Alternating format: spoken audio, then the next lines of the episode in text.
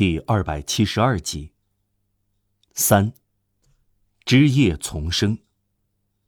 这座花园荒废了半个多世纪，变得不同寻常和非常迷人。四十年前的行人驻足街上观赏，想不到这嫩绿葳蕤的草丛后面隐藏着秘密。当时不止一个好幻想的人，多次要透过上了锁的古老铁栅门，大胆往里张望，想弄个明白。铁栅门的条柱已经扭曲，摇摇晃晃，两根铁柱生锈，长满苔藓。古怪的安上的门楣上面阿拉伯图案已辨认不清。一个角落里有一张石凳，一两座青苔斑驳的塑像，还有几个葡萄架。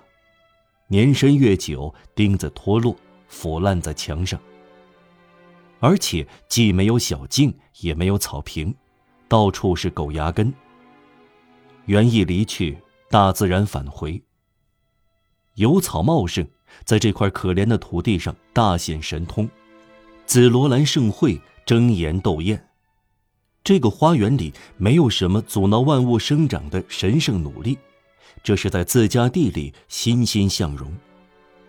树木俯向荆棘，荆棘爬到树上，植物攀援而上，树枝压得下垂。在地上攀爬的植物会找到在空中开花的植物，在风中飘荡的植物俯向在苔藓中爬行的植物。树干、树枝、树叶、纤维、草丛、卷须。嫩枝、荆棘混杂一起，交叉穿插，纠结缠绕，在这三百平方尺的园地里，在造物主满意的目光下，植物紧紧的、深情的拥抱在一起，实现和庆祝神秘而神圣的友爱。这是人类友爱的象征。这个花园不再是花园，这是巨大的荆棘丛。就是说，像森林一样难以穿行，像城市一样拥挤，像鸟巢一样抖动，像大教堂一样幽暗，像花树一样芬芳，像坟墓一样孤寂，像人群一样活跃。到了开花季节，在铁栅门后面的四堵墙之间，这巨大的荆棘丛自由自在。在万物无声无息的萌动中，春情勃发，在初升的阳光下颤动，如同一头野兽，呼吸到宇宙之爱的气息，感受到四月之夜在脉管里升腾和沸腾，在风中摇曳，不可思议的发绿，在潮湿的土地上，在剥蚀的塑像上，在楼前残破的石阶上，直到在空荡荡的街道的石子上。散播星形的花朵，露珠繁盛，美，生命欢乐，芬芳。中午，千百只白蝴蝶藏身其间，看到这夏天的活雪片在树荫间团团飞舞，真是神奇的景致。在这快活的绿荫中，一片无邪的声音在向灵魂鱼鱼细语。鸟儿的啾啾，遗忘了的；昆虫的嗡嗡声，给予补充。傍晚，一股梦幻的气息从花园升起，笼罩着它。夜雾像湿布，美妙而宁静的愁绪覆盖着它。金银花和玄花属植物的迷人香气，宛如美味的剧毒，从四面八方冒出来，可以听到。栖息在叶丛间的玄木雀和吉林最后的鸣叫，令人感到鸟和树木神圣的亲密。白天，翅膀逾越树枝；夜晚，树叶保护翅膀。冬天，荆棘丛是黑色的、潮湿的，根根竖起，瑟瑟发抖，让人看到一点别墅。看到的不是枝头的繁花和花瓣上的露珠，而是黄叶铺成的又冷又厚的地毯上，鼻涕虫拖出的长银带。但无论如何，不管什么景象，不管什么季节，春夏秋冬也罢，这个小小的园地散发出惆怅静思、孤独、自由，不见人影，只有天主存在。生锈的铁栅门似乎在说：“这花园是属于我的。”虽然周围都是巴黎的铺石马路，瓦雷纳街古典式华丽府邸仅隔一箭之遥，残老军人院的圆顶就在近边，众议院相距并不远。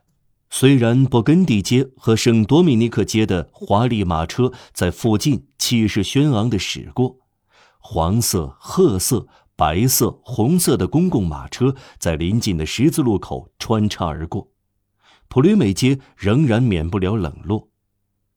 旧业主故去，一场革命掠过，世家大族泯灭，人去楼空，遗忘绝续，四十年的摒弃和闲置。足以给这块宝地带来蕨草、毒鱼草、毒芹、湿草、毛地黄，高高的草丛，阔叶凹凸纹浅绿的高大植物，蜥蜴、金龟子，警觉而溜得快的昆虫，这也足以使难以名状的蛮荒和伟岸从地底冒出，重现在这四堵墙间。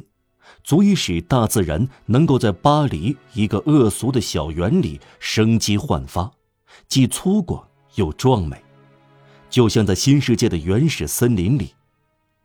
大自然打乱了人类的平庸安排，又总是散布在它所有出现的地方，既在蚂蚁身上，又在鹰的身上。其实没有渺小的东西，谁对大自然有深邃的了解？都知道这一点，虽然在界定因果上，哲学得不到绝对圆满的回答，但是由于一切分解的力量都要归于统一，静观者仍要陷于无止境的沉思，一切向整体努力。代数可用于云彩，星光有利于玫瑰，任何思想家都不敢说山楂的香气对星体毫无用处。谁能计算出一个分子的形成呢？我们是否知道世界的创造绝不取决于沙粒的坠落呢？谁知道无限的大和无限的小彼此的消长，使音在存在的深渊中的回响，以及创造世界时的席卷一切呢？蛆虫也有重要性，小也是大，大也是小。一切都在需要中形成平衡。对精神来说，这是可怕的幻境。在生物和物体之间有奇特的关系，在这无穷无尽的整体中，从太阳到蚜虫都不能互相蔑视，彼此互相需要。光不能把地面的香气带到天穹，不知道这是干什么的。黑夜。将星体的精华散发给沉睡的花朵，凡是飞鸟爪上都牵着无限的线。萌芽会因一颗流星的出现和乳燕的破壳而变得复杂，并引导出一条蚯蚓的出生和苏格拉底的问世。天文望远镜穷尽之处，显微镜开始起作用。哪一种视野最广呢？请选择吧。一个美点是一丛鲜花，一片星云是一个星体的蚁穴。精神的东西和物质现象是同样的复杂，甚至还要更奇特。元素和原则相混杂、交融、结合，互相增长，使物质世界和精神世界达到同样的光明境地。现象不断返回自身。在宇宙广大的交流中，宇宙生命来来去去的数量不得而知，将一切汇入气息看不见的神秘中，连一次睡眠的一场梦也不放弃。在这里播下一个微小动物，在那里粉碎一个星球，摇摇晃晃，逶迤而行，把光变成一股力量，把思想变成一种元素，既分散。又不可分割，消解一切，除了这个几何点——自我，将一切引回到灵魂原子，将一切在天主那里充分展现，将一切活动从最高级的到最低级的，纠合在令人昏眩、晦涩难懂的机械论中，将一只昆虫的飞翔与地球的运动连接起来。谁知道呢？哪怕是出于相似的法则，将彗星在天宇的运行纳入纤毛虫在一滴水中的旋转。这是由精神构成的机械，这是巨大的齿轮。最初的动力是小蚊蝇，最末的齿轮是黄道。